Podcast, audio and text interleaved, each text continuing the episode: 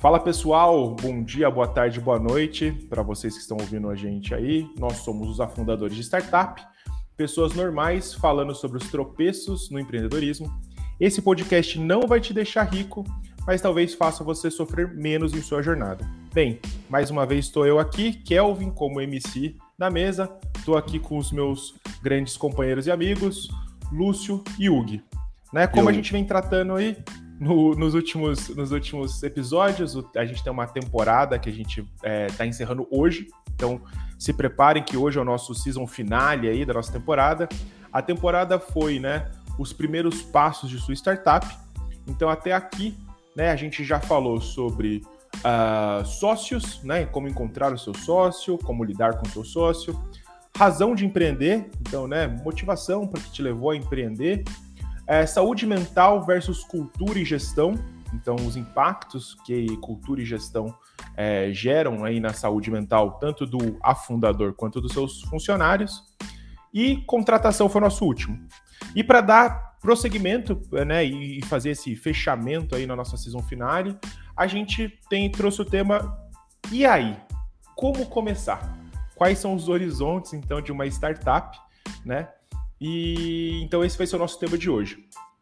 Para começar, então, né? Então, para começar o como começar, é, a gente vai trazer um tópico aí interessante que é aceleradora incubadora. Né? Existe uma diferença? É realmente necessário?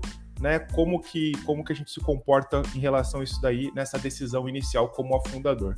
E já vou dizer aí, pegar o nosso amigo Lúcio, qual que é a diferença, então? Qual a diferença entre essas duas é, instituições, Lúcio? Cara, tem muito pouca diferença na prática, para ser, ser bem sincero. A aceleradora nasce como uma versão 100% de negócio das incubadoras. As incubadoras nascem dentro das universidades como uma forma de, de fazer uma conexão entre projetos de pesquisa acadêmica e o mercado, dando apoio para os alunos transformarem essas ideias em modelo de negócio, mas sempre teve uma distância muito grande entre, entre a incubadora e, de fato, conseguir levar os negócios para o mercado. As aceleradoras, então, nascem fazendo essa, fazendo essa ponte, né? Tentando fechar esse gap entre, entre mercado e, e startups, entre startups e o mercado, principalmente, para que, as, que a, as ideias para que o empreendedor ali, bem nesse começo de, de carreira, quando ele está começando a entender como empreender, bem nesse passo a passo que a gente foi, né? Ele teve a ideia, ele decidiu empreender, mas agora ele precisa validar o modelo de negócio, ele precisa validar o mercado, ele precisa validar, se validar como empreendedor, ele precisa estruturar um time. A aceleradora, em teoria, chega com, esse, com essa expertise. Vai ter um time de mentor, vai ter um time de gestores ali dentro da aceleradora que tem experiência nesses campos. Vão pegar, em geral, principalmente fundadores técnicos, o pessoal que tem uma base tecnológica muito forte, mas tem muito pouca experiência de negócio para fechar esse para fechar esse ciclo. Então, é o desenvolvedor, é o engenheiro, é o biólogo, é a pessoa que não teve uma experiência acadêmica, por assim dizer, vai não teve uma experiência profissional no campo de, de gestão muito forte, mas tem toda a parte técnica, técnica. da coisa. Então, é o cara que é o, a pessoa que entende o produto, que entende da tecnologia, que entende de inovação, como o pessoal gosta de falar, né? As deep techs, as hard techs, né? Aquelas, aquelas empresas que têm tecnologia de verdade, não é só uma inovação de modelo de negócio, não é uma forma diferente de vender, distribuir táxi, não é uma forma diferente de entregar pizza. É inovação de verdade. Uhum. E aí, mas são, em geral, assim, não é, não é, não é estigmatizando, mas em geral, é, o pessoal que vem dessas áreas tem muito pouco conhecimento sobre a gestão, sobre como fazer uma pesquisa de mercado, como vender, como contratar, como emitir uma nota fiscal, assim, essas coisas, entre aspas, básicas. E aí a aceleradora vem para fechar essa. para fechar essa. esse gap aí e falar assim, beleza. Para acelerar esse aprendizado de negócio. Para acelerar esse aprendizado. Entendi. Mas daí, assim, minha dúvida aí, você falando, né? É... Porra, não seria melhor um empreendedor, então, lá com um empreendedor hard tech, né? mandar um MBA ou fazer uma escola de negócio ou do que participar de uma aceleradora? Uma dúvida totalmente aqui, né, assim, crua, mas eu fico pensando, pô, né, se esse é o benefício, se o benefício é eu ter uma visão de negócio, será que eu fazer uma escola de negócio não, não rolaria? Fazer um MBA? Por Mas exemplo. aí tem sempre a questão do tem sempre a questão do timing, né? Um, se você já tá com a ideia, você já tá você já tá com o produto rodando, você já tá empreendendo, você parar para fazer um MBA é um ano da sua vida. Você parar para fazer uma graduação em administração são quatro se, o, se a empresa já está funcionando, você precisa acelerar o teu processo de aprendizagem. Você precisa ter uma curva de aprendizagem mais inclinada. Em teoria, a função da aceleradora é fazer isso, é te dar, é te ajudar com a experiência na prática. Você não pode você não pode parar a empresa por um, dois anos para o fundador aprender sobre gestão e aí ele voltar para o mercado. É, é, que uma aceleradora, na real, na, na, complementando, na prática ela é um sócio, né? Então, Sim. o MBA é uma instituição onde tu vai estudar e fazer conexões, uhum. mas a aceleradora também pode ser uma instituição onde tu vai ter acesso a conhecimento, mas ela também é um sócio. A incubadora, Não é só ela, isso, né?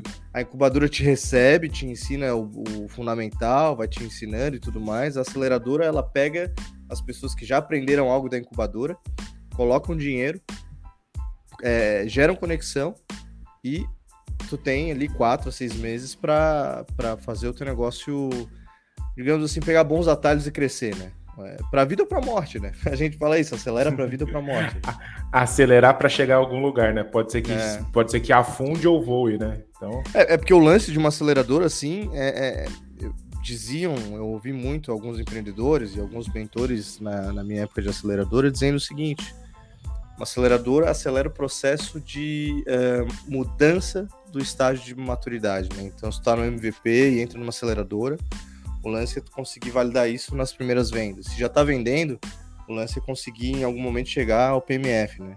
Claro que isso não é fácil, a gente sabe, né? Parece que eu estou sendo leviano e dizer, não, é só pular um estágio. Mas a aceleradora, ela coloca esse desafio, né? Coloca dinheiro, coloca mentoria, coloca, coloca rede e vamos ver no que vai dar. Por isso acelerar. E, e a questão do dinheiro, do investimento, né? Ser um sócio que venha trazer a aceleradora como sócio, né? Que venha trazer conhecimento e esse investimento em dinheiro é também o que difere ela da incubadora. A questão do, do, dinheiro em si, o aporte financeiro é uma coisa que vai fazer uma diferença entre as duas. Hum. É isso. Sim, sim. Boa. Dizem, dizem e... até, em última instância, essa é a grande diferença, né? A aceleradora é mais rápida e põe grana. É, e, cara, no final das contas, o, o objetivo da aceleradora é, de fato, acelerar o processo de aprendizagem.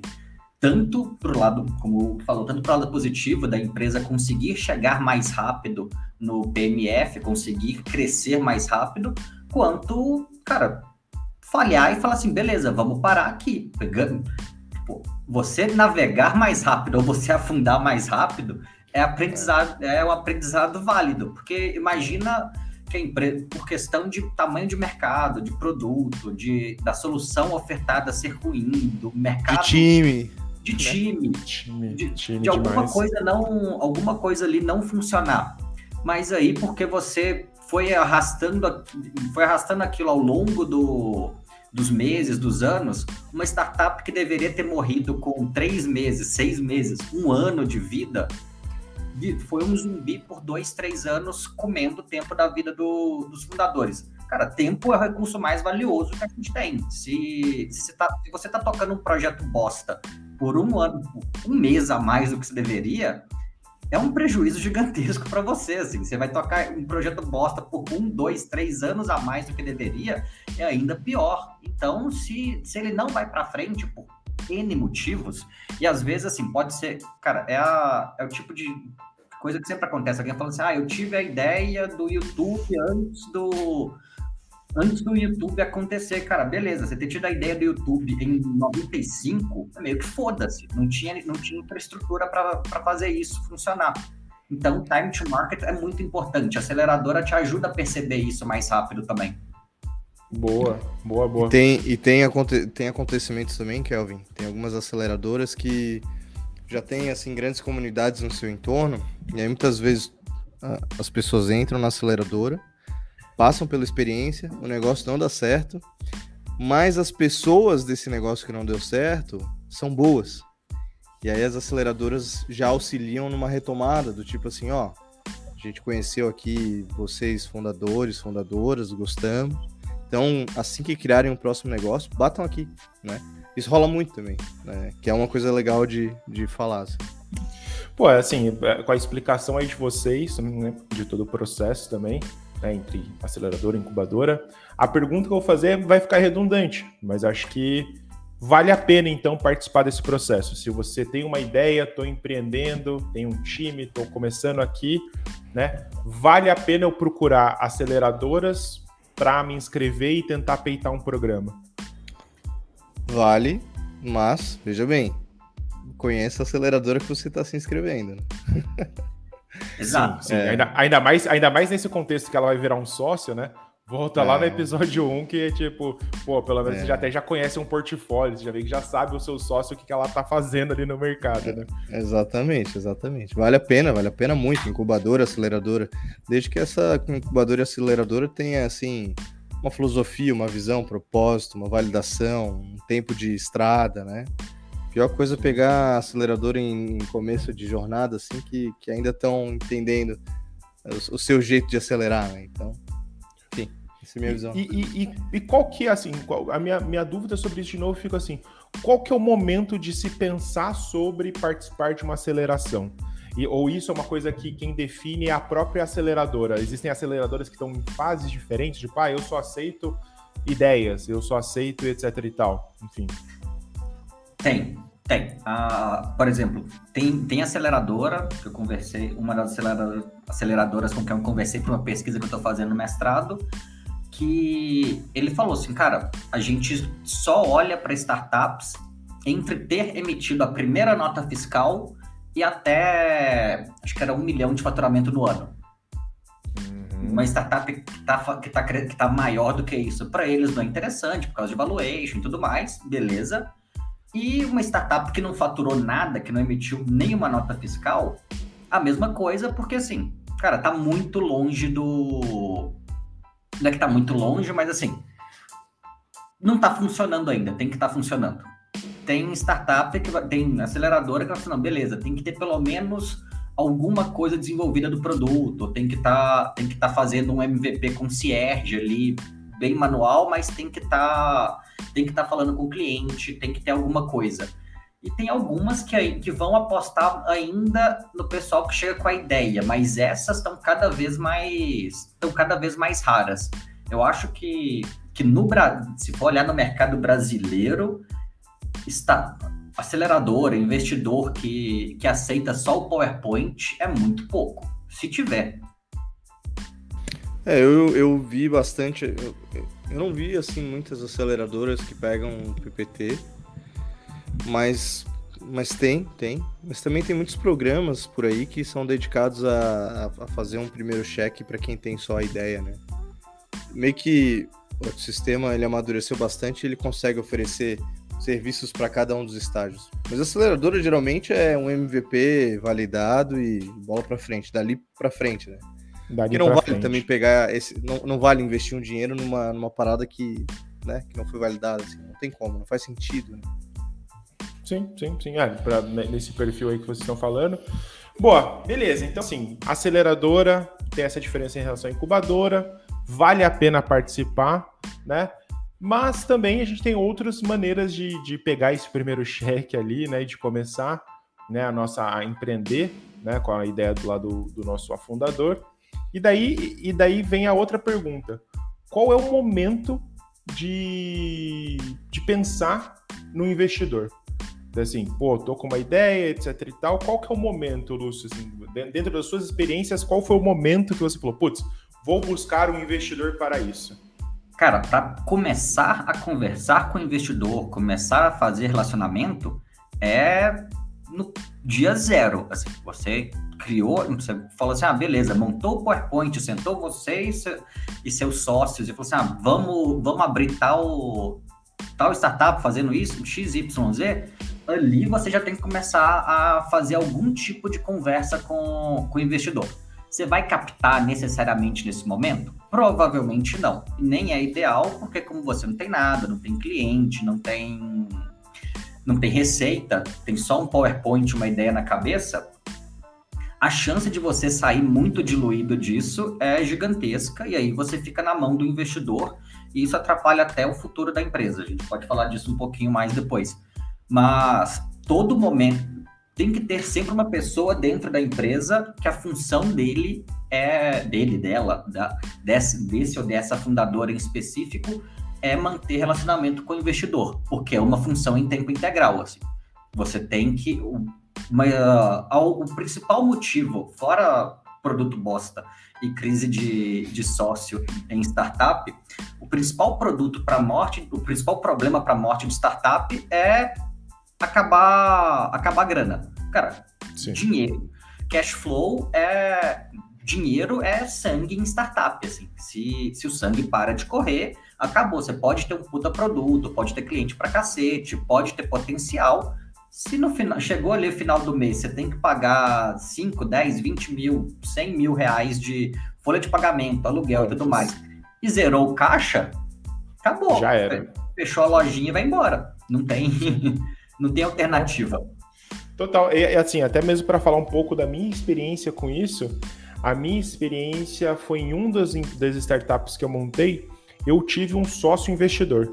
Então era um cara que tinha grana e queria, né, né, assim, o erro dessa startup foi que esse cara nunca tinha mexido com tecnologia. Era um cara que tinha feito grana de mercado de imobiliário, assim, sabe? Compra e venda de apartamento e tal. Então o maluco ele tinha uma grana, ele queria aportar e eu tive um sócio investidor, né? Então o cara, tipo assim, o sócio, ele meio que ele era investidor, ele pagava a grana para desenvolver, né? Então todo mundo lá tinha um salário, etc e tal, ele pagava e ele tinha isso daí né? Então, que, que foi bom, assim, a experiência em si não foi boa, porque, né, não, não deu certo de alguma maneira, não vendemos, não ficou famoso, lucrou milhões, mas é...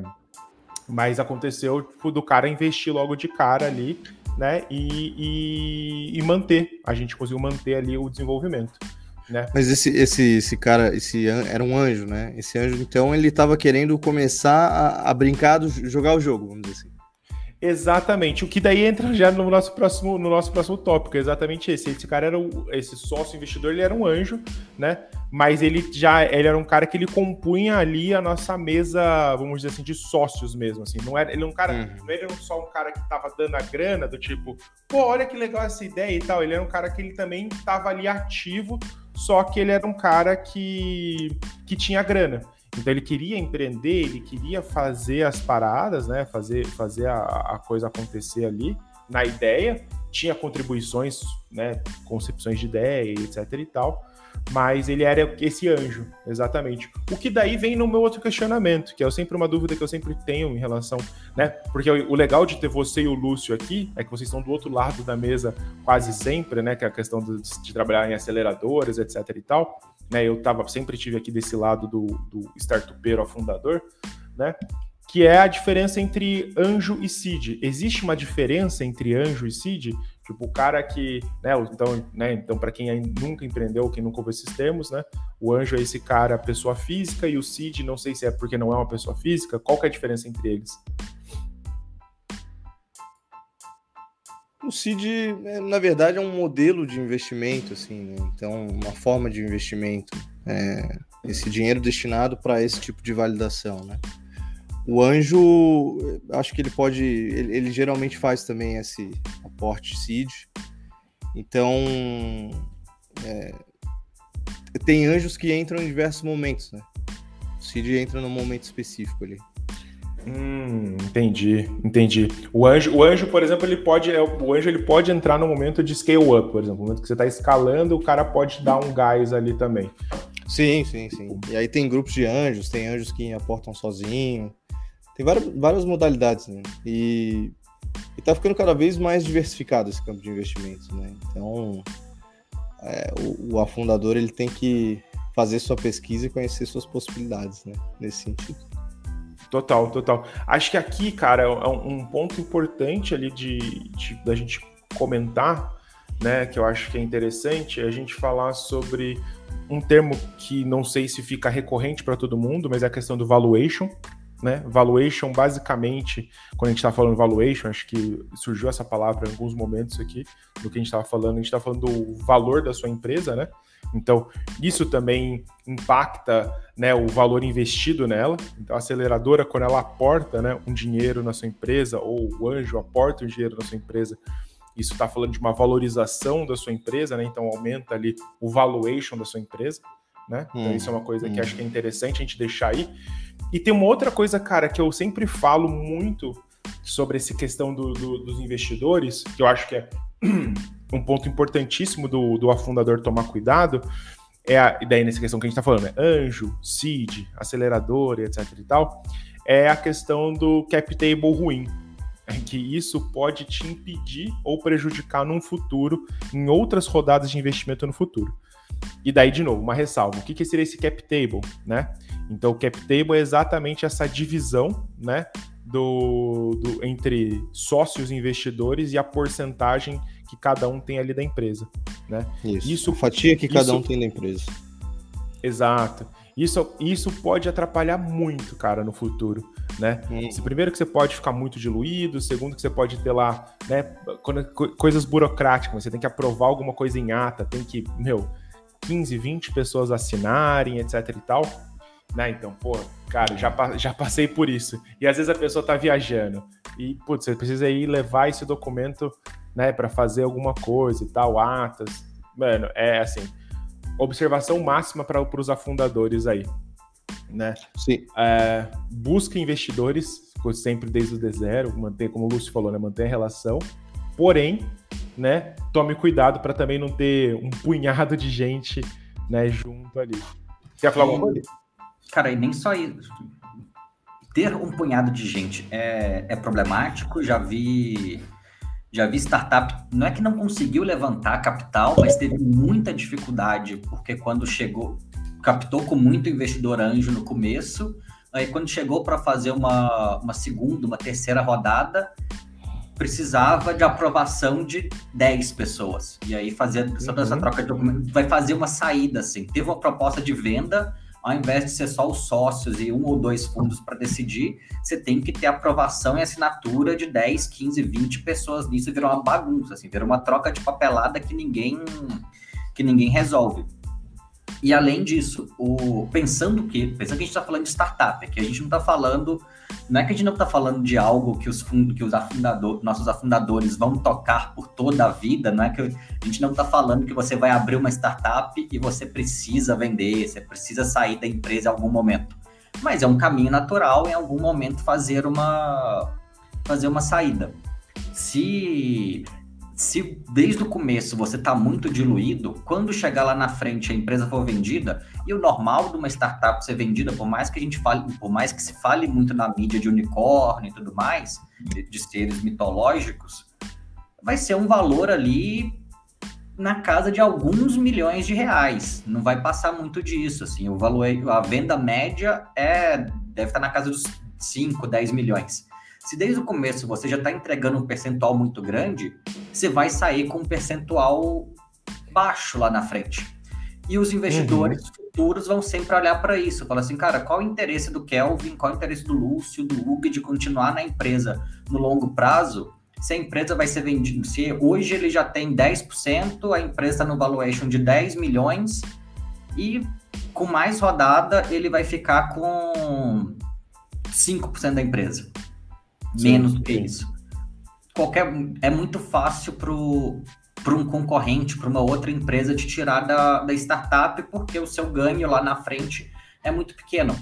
Então, tudo isso é sempre muito relevante no, na avaliação do, do mercado, né? Boa, boa, boa. É, isso daí é um, ponto, um bom ponto de observação aí. É, Hugo, você, tinha, você ia comentar alguma coisa antes do, do Lúcio falar? Eu ia só falar, assim, para quem nos ouve, para os afundadores aí, início de jornada, que valuation, cap table, são esses dois conceitos fun fundamentais a serem estudados e conhecidos, né? Porque chega na mesa de negociação, assim, no futuro do teu negócio, conforme o teu produto, o teu negócio vai crescendo, validando, o cap table vai ser a coisa preciosa e estratégica que tu vai ter para inclusive trazer talento chave, né? Não só investidores, né?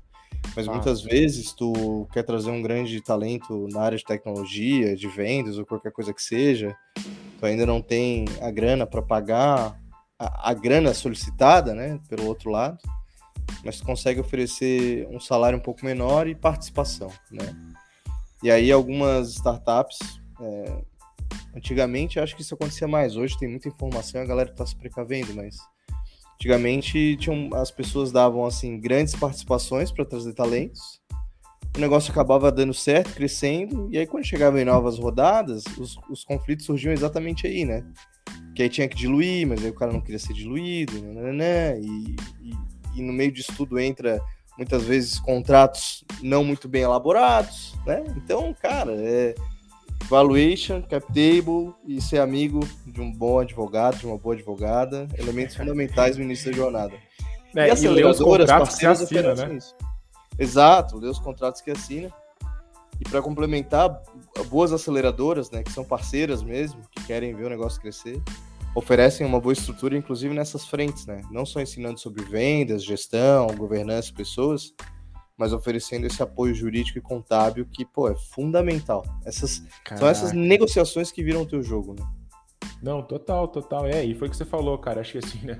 Essa parte de contabilidade é uma coisa que é sempre negligenciada, mesmo para quem entende de negócio, assim. Tipo, né? Eu e o Lúcio aí que fizemos carreiras de business, cara. Putz, eu lembro que começo de empreender, na hora que tem que ir lá né? Porque você tem que começar a demonstrar, né? Você tem que ter os balancetes, DRE, etc e tal. Você tem que fazer é. essa, essas demonstrações. E realmente foi o que você falou, é outro ponto muito, muito fundamental. Galera, acho que assim, né? Para quem ouve a gente aí, uh, o recado tá dado. Aceleradora vale a pena, incubadora vale a pena, tente procurar dinheiro desde o D0, sempre pode ser um grande diferencial para vocês aí, né? Até mesmo para vocês conseguirem se manter como empreendedora, empreendedora, né? Startupeiro, né? Então, com, dê uma olhada, pesquise, pesquise, né? A gente tem aqui né, o, o que foi da Darwin, o Lúcio, que é da GV, né, aceleradora da GV. Então, dentro de instituições similares, procure, dá uma olhada, dá uma pesquisada, Google tá aí, né? Vai consultando. Uma coisa importante que eu acho, converse com empreendedores que passaram por essas aceleradoras e que passaram por programas de anjos também. Gente, hoje tem um monte de programa de anjo, principalmente ligados às faculdades, GV Angel, PA Angel, BR Angels. Enfim, tem um monte aí. Uhum. Conversem com esses empreendedores. Acho que além de você é. ver a cara institucional do programa, que sempre vai tentar se vender também de uma maneira boa, converse com quem passou por eles. Né? É. Isso, é uma, isso acho que é um grande diferencial ali. E uma, uma dica prática, né? Ah, conversa com quem já foi de aceleradora, incubadora. Nos sites dessas aceleradoras geralmente consta a lista de, de startups investidas em portfólio, né? E na era do LinkedIn não existe mais é, barreiras de comunicação, né? Olha ali o nome da startup, joga no LinkedIn, vê quem é o sócio, fundador, o CEO, whatever, e manda uma mensagem e toca pau, né? E Total. pede aí o feedback, pede as opiniões e vai que vai. Total. E... É, um ponto, um ponto positivo disso daí, um ponto importante disso daí é pedir os feedbacks, mas uma coisa que eu sempre falo, cara, que eu, quando nessa, nessa conversa, desculpa te interromper, Lúcio, mas é o fato assim, peça o ponto negativo. Qual que é o ponto negativo da, da, desse programa? Porque também não pode ser só glória, né? Sempre tem alguma coisa que tem que ser negativa. Só glória até sempre meio desconfiado.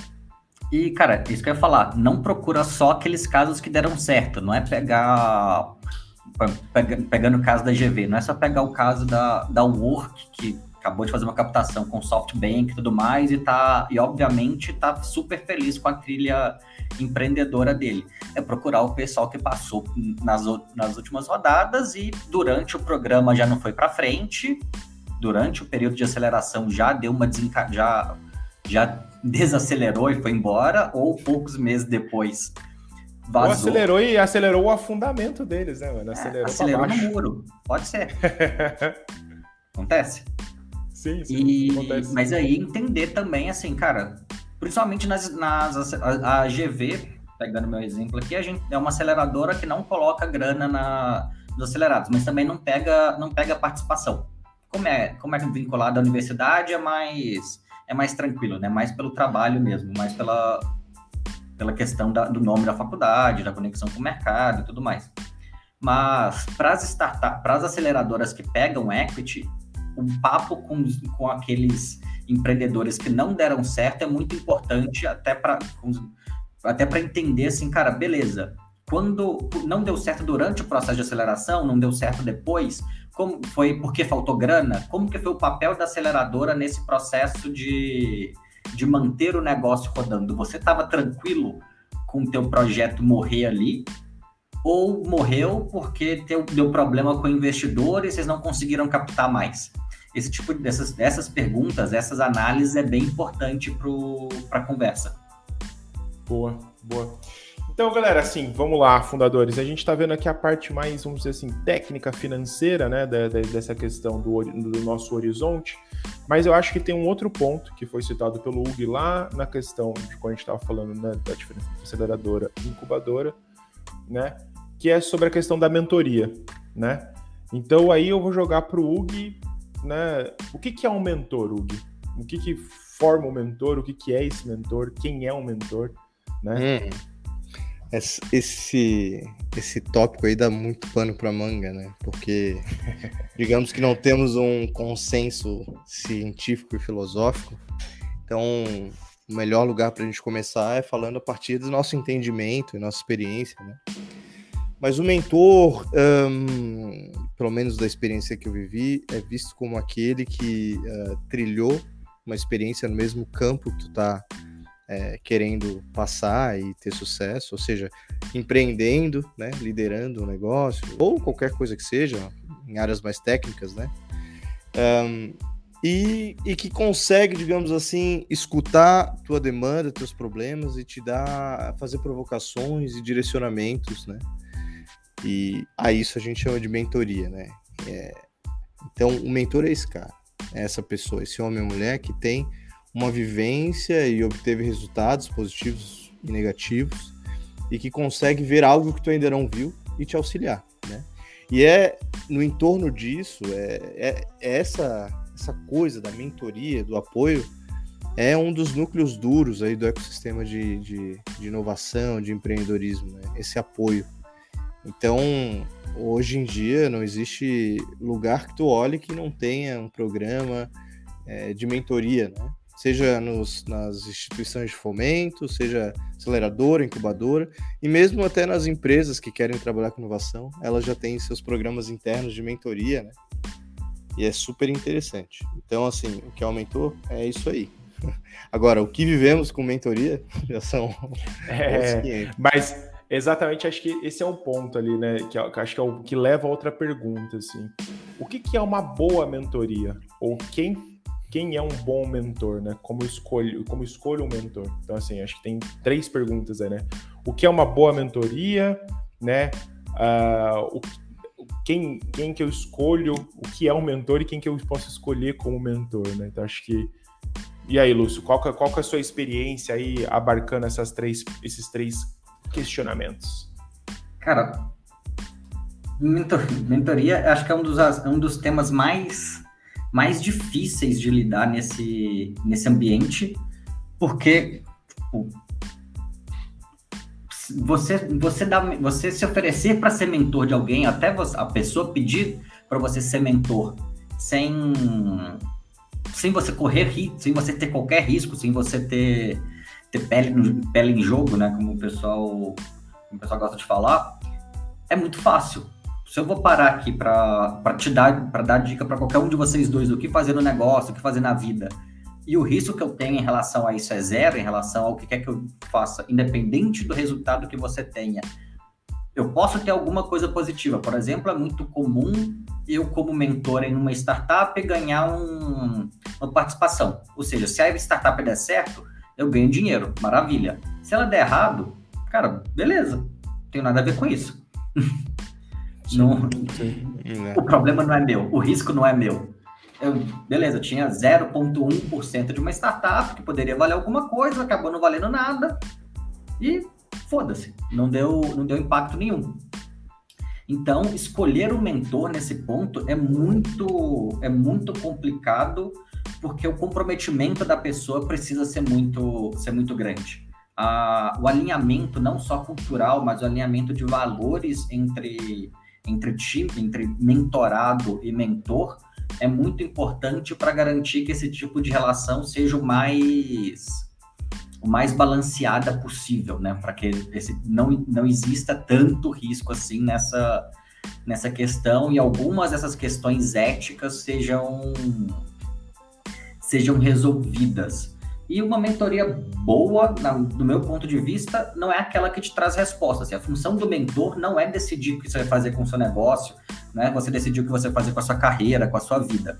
Ele tem que te provocar com as perguntas certas. Ele tem que te fazer pensar no pensar no que você precisa fazer. Ele tem que te ajudar a questionar as suas certezas para você falar assim, não, beleza, eu estava achando que ia ser isso aqui e talvez não seja o caso é, não é uma função de não é uma função de terapeuta ali, vai, mas tem um quê de de provocação. Guia, de alguma maneira. De sim, guia, sim. exato. É, é eu, que... eu, eu parti... Diga aí, Hugo, diga aí. Não, eu ia dizer, por isso que quando eu falei ali no início que é um mentor, essa coisa do é alguém que já atravessou, né? É, nesse sentido, ele, ele, ele não necessariamente que ele vai dizer, olha, eu passei por isso e eu digo que é assim, mas ele, ele vai dizer, quando eu passei por isso, em função disso, disso, eu vivi isso. Então, uhum. o que, que tu vai fazer agora? A partir dessa, né?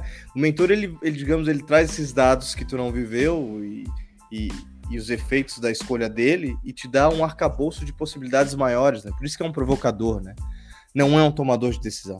Só que muitas vezes a gente vê mentorias que o mentor ele é, se confunde nos papéis e acaba querendo exercer um, um certo é, controle, um certo comando, mas não é por aí. Né? Vira quase com o executivo ali, né? Fica quase vai, vai entrando meio que junto na função do executivo.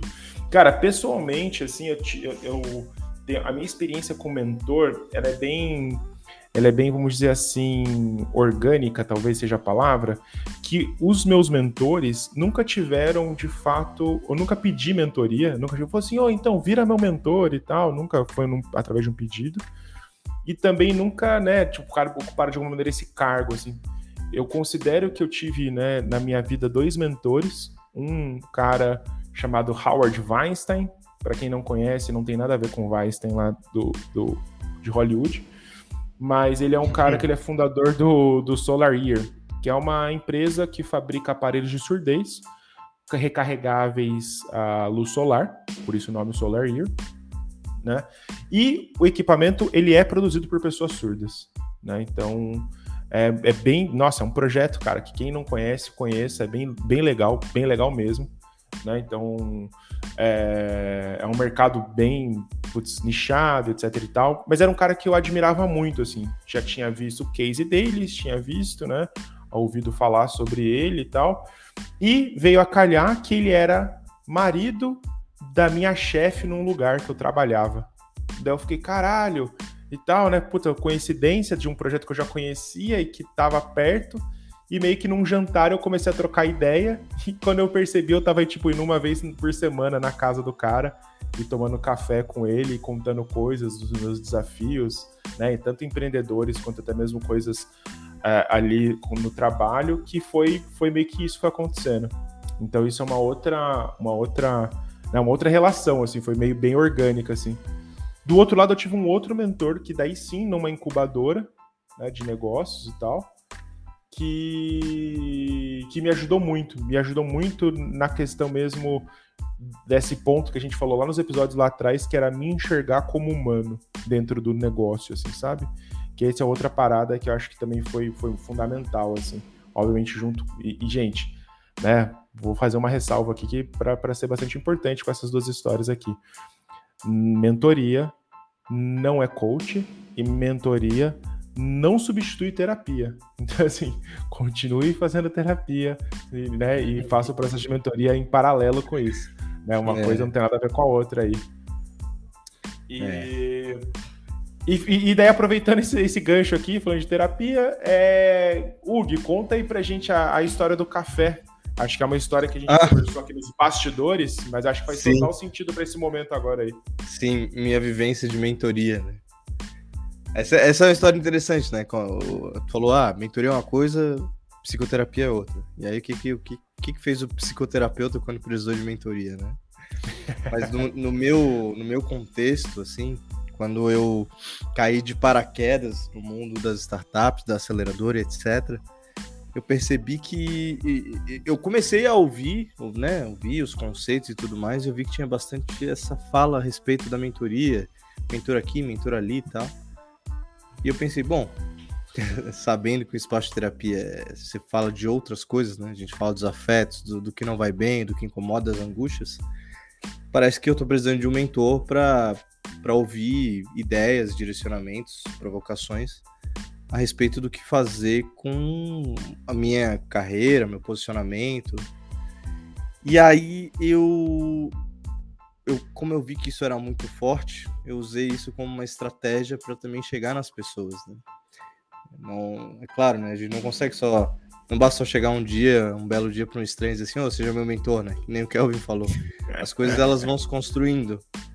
Mas eu criei uma estratégia minha que fez sentido, eu não conhecia muita gente eu não participava de nenhuma instituição. E aí eu ia no LinkedIn, via aquelas pessoas que tinham uma vivência parecida com a minha, que tinham passado por algo que eu tinha passado, e aí fazia o meu fazia o meu pitch ali, né? Mandava uma mensagem, dizia, oi, tudo bem? Trabalho numa aceleradora, sou psicólogo, estou trabalhando nesse sentido, vi que tu faz isso e queria poder um dia, se tu tiver disponibilidade, tomar um café e falar sobre isso, ouvir tua experiência. E sempre, sempre tive aceites, né? As pessoas, não, claro, vamos sim tal. E, e aí eu ia então eu consegui essas aberturas e, e, a questão da mentoria acabou me levando a conhecer outras pessoas e tudo mais. E aí vem uma lição que eu também aprendi e, e passava adiante para as startups aceleradas, que quando numa mentoria, também é importante que tu consiga levar tuas demandas elaboradas, né? Não chega lá assim, ah, tô aqui, e aí? Né? Não, não é um negócio assim que tu, tu é passivo, né? Que tu chega e fala, e aí, meu? O que, que tu tem a me dizer? Mas é, me é passa o seu conhecimento e vivência. É. Não, traz as tuas pontuações. Cara, tô pensando nisso, nisso, nisso. E a partir disso, muita coisa vai acontecer, né? Se o outro lado tem experiência em mentorar, mais ainda. Mas no meu caso foi isso, né? Eu acabei usando dessa possibilidade, dessa, dessa, dessa cultura para também me aproximar de grandes pessoas e tem algumas que estão até hoje aí comigo. É, e que hoje a relação não é tanto de mentoria, mas é quase de uma troca de pares, assim, né? Mas é muito, muito bacana. Pô, é muito legal, né? Esse, esse lance do amadurecimento, assim, quando você consegue trocar com alguém que foi seu mentor, acho que é, é bem, bem legal. É a parada que quando eu converso hoje com essas pessoas que foram meus mentores, eu sinto exatamente isso, assim. Você vai trocando ideias e fala, pô, Agora parece que as nossas angústias estão no mesmo nível de alguma maneira, né? De estar aqui com as mesmas dores, né? Legal. Boa, então, galera, agora aí pra gente, né, seguir aí para um para um horizonte mesmo, né? Olhando, então, pô, pegamos dinheiro, de alguma maneira estamos no processo de transferência de conhecimento ali com os mentores, né? Estamos ali acelerando e crescendo. Fica um questionamento grande, que eu acho que é o questionamento também de todo o afundador que começou com um projeto, montou uma empresa, contratou, criou uma cultura foda, tá aprendendo, captou dinheiro, pá, fez tudo o que a gente aí, né, colocou nos últimos episódios, apesar de assim, né, já adianto o empreendedor, vai ser tudo muito difícil para fazer, não vai ser nada fácil, né? É, mas no final, né, o que que é sucesso para sua startup, né? Então assim, num recorte menor, o que, que seria, Ug, né, o sucesso, né, na sua visão, um sucesso para o primeiro ano de uma startup? Primeiro ano. É, depende muito, né? Depende do momento da, do negócio, assim. Tem gente que diz que sucesso é estar vivo, mas o que é estar vivo, né? Muitas, muitas, vezes a gente tem um zumbi aí que tá andando de lado, mas tá andando. Sim. Mas eu, eu, eu diria, eu diria que para quem está começando, sucesso é algo como tu, digamos assim, tu, tu, resolveu então, tá, vou, vou apostar nesse produto, fiz o protótipo, né? Sucesso é aquilo que eu falei lá no começo do, do podcast. É tu conseguir passar, mudar ou, ou, ou obter conhecimento que vai te direcionar a uma mudança do estágio de maturidade, né? Quando tu sai de um MVP e conseguiu emitir algumas notas conseguiu clientes que estão pagando de forma recorrente, estão dando feedback. Nesse sentido, para um early stage, isso, isso é uma medida de sucesso, né? É, então, de certa forma, o sucesso nesses primeiros momentos é, é ver que tem um norte possível, né? Que, que tu pode te direcionar e caminhar para lá. Ajustando aqui, arranjando dinheiro ali, vendendo mais aqui e acolá. Então é isso que eu diria para esses afundadores de primeira viagem, né? Que estão pegando o barco e estão começando a afundar. Sucesso é mais ou menos, eu vejo assim. E Lúcio, como é que você definiu o sucesso nas suas primeiras startups? Você chegou a ter sucesso nas suas primeiras startups? Acho que é outro, outro questionamento. Cara, na, na minha primeira startup, não. Minha primeira startup nasceu e morreu dentro do primeiro ano. Então, a, nas, zarpou e afundou bem rápido, o que é positivo, de modo geral. E que muitas vezes é natural também, né? Porque... É natural, faz parte. É parte do, é parte do processo, é parte da aprendizagem. Muito bom é. empreendedor que a gente encontrou nas aceleradoras já tinham passado por duas ou três empreitadas antes de estarem lá, né? Então também tem que ficar claro isso. Exato, cara. O... A, maioria, a maioria dos empreendedores que dão certo em algum momento eles tiveram um caso de, de falha anterior. O, o, padrão é, é isso, assim, mesmo, óbvio, tem o caso do cara que é um empreendedor serial e só deu certo, pode acontecer, mas isso são pouquíssimos casos. O normal mesmo é, é que o empreendedor fale antes de, de funcionar, vamos colocar assim. Então, para mim, acho que sucesso no primeiro ano é bem, é bem na linha do que o Hulk falou, assim, é, é, estar vivo, mas não, não só estar vivo, não é não é estar vivo dando uma de siriguejo, né, andando de, de ladinho. Você tem que você tem que estar sobrevivendo e tendo alguma perspectiva de, de crescimento. Você tem que estar olhando para os seus números e eles têm que estar melhor, melhor a cada mês. Beleza, você ainda pode estar queimando dinheiro, você ainda pode estar operando no negativo, mas as suas vendas têm que estar ficando cada vez mais fáceis. O teu próximo mês tem que ser sempre melhor do que o mês anterior. Você tem que estar sempre, até porque no final das contas, no começo da vida de uma startup, o mercado é gigantesco. Então você não pode, você não pode ter tanto, você não pode ter tanto, tanto problema de sazonalidade assim. Pô, você não é, você não é Nestlé vendendo chocolate que só tem que tem picos super claros, tem um mercado super estruturado. Cara, você está você está vendendo um produto que a sua participação de mercado é nula. Então, você tem que conseguir sempre mostrar que você está vendendo unidades a mais dentro do, dentro do cliente, dentro do teu mercado e tua produtividade, tua rentabilidade pela próxima unidade tem que começar a aparecer. Mesmo que você opere no negativo, a tua próxima venda tem que te trazer mais dinheiro líquido no final do mês uhum. do que o mês anterior. Porque o que acontece com muita startup, principalmente quando a gente vai, quando é uma startup mais focada no consumidor final, né, uma startup B2C, e aí até por exemplos ruins de mercado, a gente acha que tem que estar sempre promocionando, tem que dar o produto de graça, tem que entregar, não tem que pensar em receita. Cara, quem não pode pensar em, quem pode não pensar em receita é o Uber, é o Facebook quando começou, essa galera que já na, que a startup já nasce bilionária quase o nosso afundador do dia a dia, a nossa afundadora do dia a dia, vai ter que pensar em receita, vai ter que pensar em grana desde o D0. Então, assim, Total. você tem que ficar acompanhando as, o, eco, o eco, aí vamos, vamos ser babaca aqui, né? Tem que ficar acompanhando o unit economics da, da tua startup. você tem que ficar acompanhando Sim. como está a é. diferença entre receita e despesa, quanto está custando para vender a tua próxima unidade, que é a utilidade marginal da economia, né? para saber se não, beleza, eu estou melhorando a minha produtividade, eu estou ganhando cada vez mais dinheiro por venda que eu faço. Sim. Maravilha. Ah. Isso para mim é sucesso numa startup no primeiro ano. Boa. Cara, assim, agora daí de novo, né? Eu acho que eu tô sempre do lado da, do, do afundador aqui. O que para mim, galera, define sucesso, primeiro assim, né? Falando em horizontes, é sempre, né, que é, que é a grande questão do nosso episódio. Falando em horizonte, empreendedor, empreendedora, né, que está aí nos ouvindo, afundadores, afundadoras, sempre tente colocar para você o que é o seu horizonte, sabe?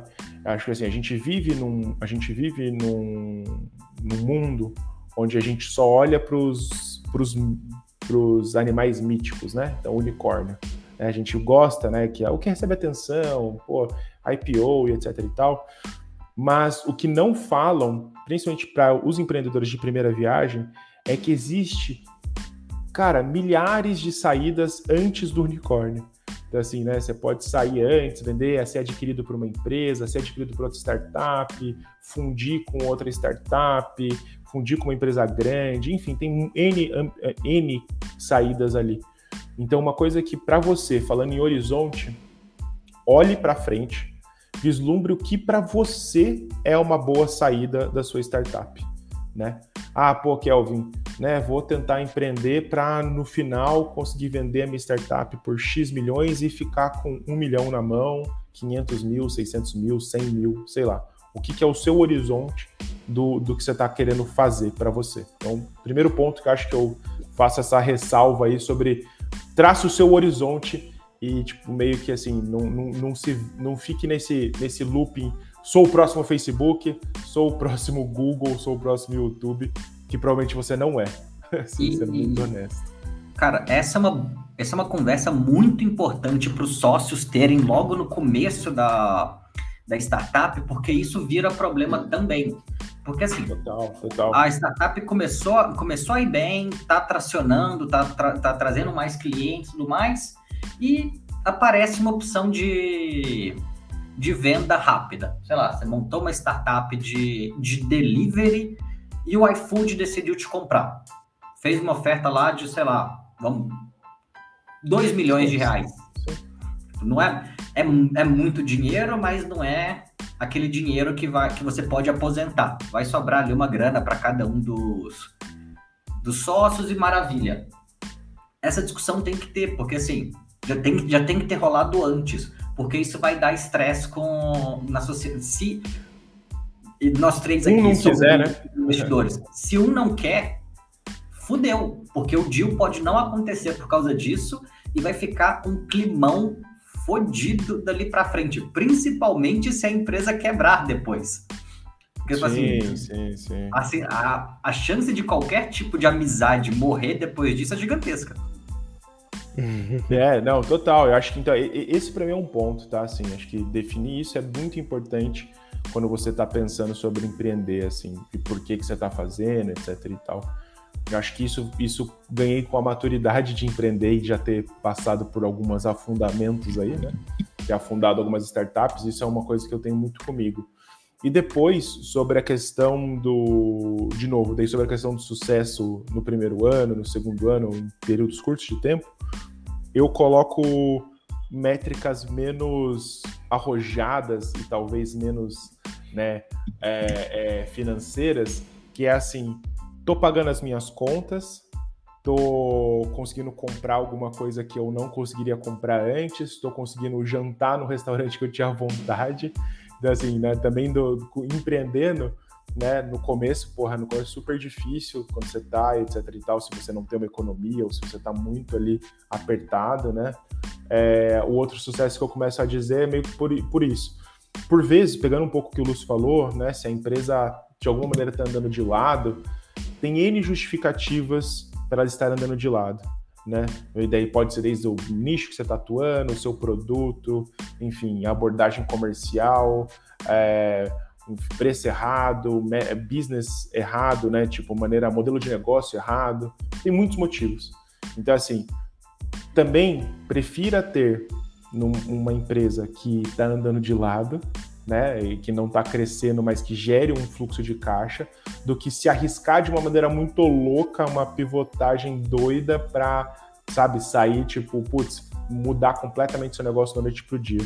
Tá? Isso é. é outra coisa que, assim, do meu lado como empreendedor, é uma coisa que eu falo pra galera, assim, tipo, putz, vale a pena fazer isso daí. Então, o meu nível de sucesso aqui é um pouco diferente aí do que né, do que o Lúcio e que o Hugo colocaram. Apesar que conversa, tá? Não é tipo, nossa, meu Deus, super diferente, mas é algo que eu coloco assim um pouco mais, né, um, um pouco, um pouco menos análise dos, dos economics, já diria Lúcio, mas né? É muito mais uma questão subjetiva aí do sucesso individual da, da sua empreitada. Ô, Kelvin, só para também fazer minhas, minha fala assim, a respeito disso, ah, o que, que é sucesso?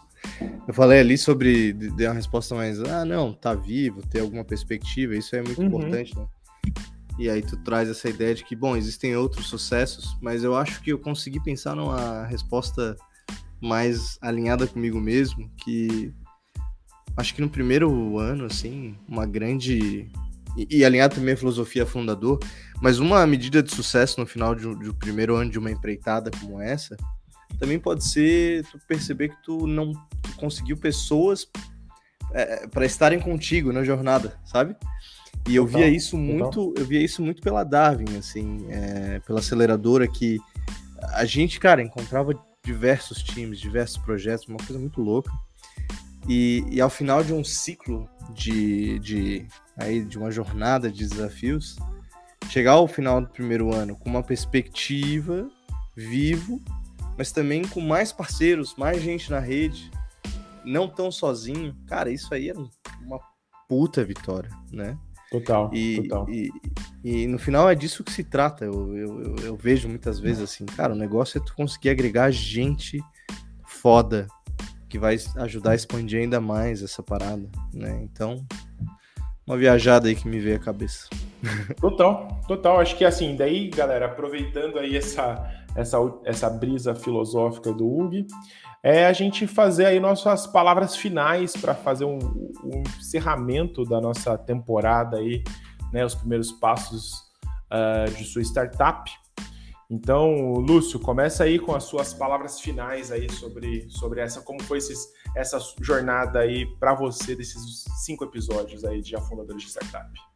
Cara, acho que foi bem, foi, foi muito divertido gravar esses primeiros cinco episódios, que venham os próximos 150 e mais, mas eu acho que foi, um, foi, um, foi, um, foi uma consolidação de experiências, assim, a gente teve uma conversa muito franca sobre, sobre assuntos ainda sensíveis no, nesse mundo de startup, a gente falou de cultura, a gente falou de de burnout, contei, contei o meu caso, a gente falou sobre como contratar, sobre por que empreender, a gente falou, fizemos algumas definições importantes sobre o que é o que é empreender em startup, qual a diferença entre empreendedorismo de startup, né, empreendedorismo tecnológico empreendedorismo de necessidade, qual é o qual é o impacto real disso.